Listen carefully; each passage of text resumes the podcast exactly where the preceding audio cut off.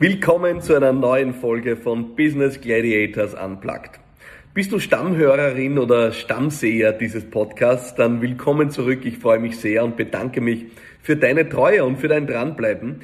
Bist du neu hier, dann herzlich willkommen zu einer neuen Frage in dieser Woche, die viele Unternehmerinnen und Unternehmer beschäftigt. Wie stelle ich das perfekte Team zusammen? Viel wurde über diese Frage bereits diskutiert, viel wurde erforscht über das, was das perfekte Team letztlich ausmacht, welche Kompetenzen es mitbringt. Und das ist es ja, was wir in einem ersten Schritt im Regelfall überprüfen. Wir schauen, bringt jemand die notwendige Kompetenz mit. Wir schauen auf den Track Record von Personen. Wir screenen Lebensläufe.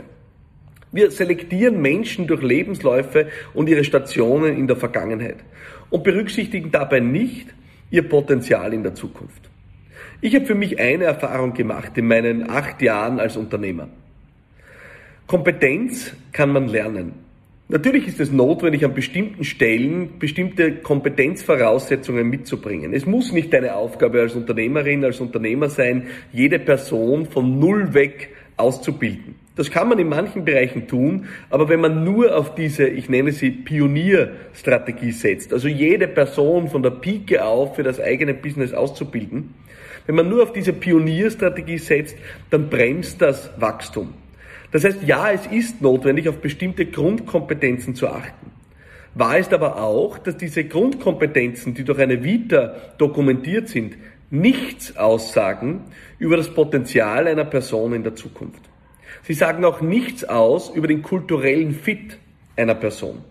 Und doch sind es genau die beiden Punkte, die bei uns im Unternehmen in den vergangenen Jahren am entscheidendsten gewirkt haben. Es sind die beiden Punkte, die ich dir nahelegen will, dass du darauf achtest, wenn du dein perfektes Team zusammenstellst.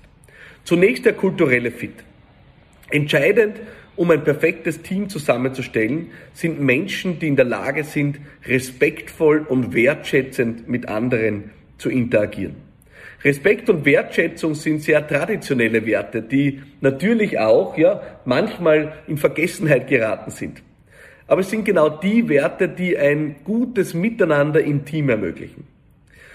Wir alle haben vermutlich schon erlebt, Teams, in denen Intrigen auf der Tagesordnung stehen, Teams, in denen mehr gegeneinander als miteinander herrscht. Das ist das Ergebnis von nicht respektvoller und nicht wertschätzender Haltung. Es ist das Ergebnis von nicht wertschätzenden und nicht respektvollen Persönlichkeiten. Das heißt, dein erstes Augenmerk sollte sein, hast du hier eine Person vor dir, die zu Respekt und Wertschätzung fähig ist. Respekt und Wertschätzung bedeutet, Danke zu sagen. Respekt und Wertschätzung bedeutet eine gewisse Grundhöflichkeit. Respekt und Wertschätzung bedeutet Empathie und Entgegenkommen. Mir fallen Menschen auf, die bei Bewerbungsgesprächen im Anschluss anbieten, ihr Kaffeetässchen, das wir ihnen angeboten haben, selbst zurückzubringen.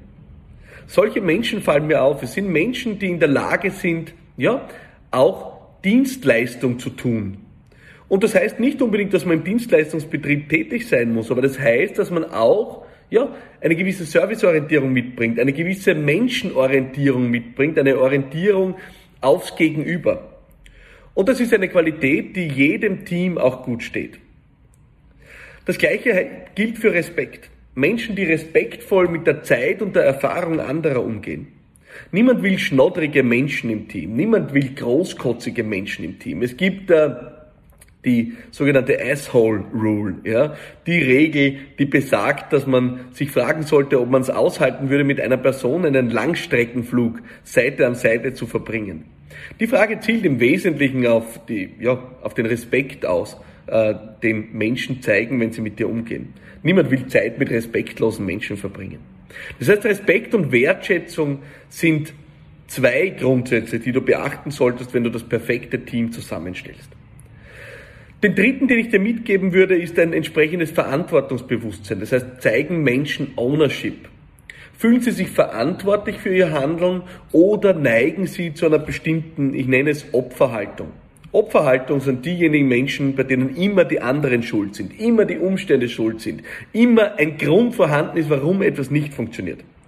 Und Ownership zeigen jene Menschen, die sagen, es ist meine Aufgabe, es ist mein Leben, es ist mein Job, ich bin dafür verantwortlich, ich werde alles tun, was zu tun ist. Ein entscheidendes Kriterium aus meiner Sicht, um auch autarke Teams zu ermöglichen. Teams, die aus eigener Kraft und mit eigener Verantwortung agieren und nicht an der sprichwörtlichen kurzen Leine geführt werden müssen. Ein Konzept, das aus meiner Sicht absolut ausgedient hat. Das aber auch voraussetzt, dass ich die richtigen Mitarbeiterinnen und Mitarbeiter im Team habe. Eine weitere Voraussetzung neben dem kulturellen Fit ist aus meiner Sicht die Wachstumsorientierung. Hast du es mit jemandem zu tun, der hier ist, um zu beweisen, dass er oder sie großartig ist oder alles weiß? Oder hast du es mit jemandem zu tun, der oder die bereit ist zu lernen? Hast du es mit jemandem zu tun, der oder die von sich überzeugt ist, noch nicht alles zu wissen? Und damit der Erwartung unterliegt, auch in der Zukunft noch was lernen zu müssen und zu werden. Solche Menschen werden dein Unternehmen weiterbringen. Menschen mit statischem Mindset, wie es etwa Carol Dweck in ihrem Meisterwerk Selbstbild definiert. Menschen mit statischem Mindset werden deine Firma nicht zum Wachsen bringen. Was du brauchst, sind Menschen mit dynamischem Mindset. Menschen, die wissen, dass man aus Fehlern lernen muss und dass man jeden Tag sein Bestes geben muss und dass es nicht darum geht, einen Schein aufrechtzuerhalten, äh, ein Image aufrechtzuerhalten, weil das sind dann diejenigen Menschen, die Fehler unter den Teppich kehren. Das sind diejenigen Menschen, die ja alles tun werden, um zu kaschieren, dass vielleicht der Lack beginnt zu blättern und du vielleicht dahinter kommst, dass sie doch nicht so herausragend sind, wie sie dir immer zeigen wollten. Das ist auch etwas, worauf du achten solltest. Es sind also diese beiden Punkte, der kulturelle Fit auf der einen Seite und das Potenzial repräsentiert durch die Unterscheidung des Mindsets, also eines statischen oder eines wachstumsorientierten Mindsets, die du neben den Kompetenzen unbedingt beachten solltest, wenn es darum geht, das perfekte Team zusammenzustellen. Und vielleicht bist du nun verwundert, dass es hier nicht unbedingt darum geht, ob jetzt jemand extrovertiert ist, eine Alpha-Persönlichkeit oder nicht oder schon. Ich glaube, jedes Team ist immer so stark wie seine bunte Mischung. Jedes Team soll ein bunter Mix an Persönlichkeiten sein, die durchaus in Vielfalt glänzen sollen. Und worauf du achten solltest, ist ein gemeinsamer Nenner in ganz grundlegenden Werten, Einstellungen und Überzeugungen oder Mindsets, wie ich es gerne nenne. Das ist auf der einen Seite die Fähigkeit zu Respekt und Wertschätzung, auf der anderen Seite wirkliches Ownership, also die Fähigkeit, Verantwortung zu übernehmen. Und neben diesen Aspekten des kulturellen Fits ist es auch die Wachstumsorientierung, also die Fähigkeit, sein eigenes Potenzial zu entwickeln, die entscheidend sein wird, ob jemand auf Dauer sein Potenzial oder ihr Potenzial in deinem Team entfalten wird. Das sind die Punkte, auf die ich achte, wenn ich das perfekte Team zusammenstelle. Ich wünsche dir viel Freude dabei. Es gibt wahrscheinlich keine größere Herausforderung als Unternehmer, als Unternehmerin, als ein wirkliches All-Stars-Team zu schaffen. Dazu gehört auch natürlich zu erkennen, wenn jemand nicht in ein Team passt. Und dazu gehört auch die Verantwortung, dann die nötigen Schritte zu setzen. Wenn Unternehmertum einfach wäre, dann würden es alle machen. Ich finde es herausragend und möchte dir wirklich gratulieren zu dem, was du jeden Tag leistest. Unternehmertum ist Hochleistungssport. Davon bin ich überzeugt und deswegen würdige ich dich, deswegen gratuliere ich dir und deswegen feiere ich dich. Mitunter auch, weil du es hierher geschafft hast in diesem Podcast und dich mit mir, mit uns, dieser Community hier austauscht. Ich hoffe sehr, dass du dran bleibst und auch nächste Woche wieder einschaltest bei Business Gladiators Unplugged bei einer neuen Frage, die Unternehmerinnen und Unternehmer bewegt. Bis dorthin registriere dich gerne auf meiner Website philippmarathoner.com slash podcast und trete dort auch gerne dann direkt mit mir in Kontakt und schlage mir neue Themen oder Fragen vor. Oder du abonnierst den Podcast auf allen gängigen Plattformen. Wie auch immer du dich entscheidest, ich freue mich sehr, wenn du dran bleibst. Bis nächste Woche.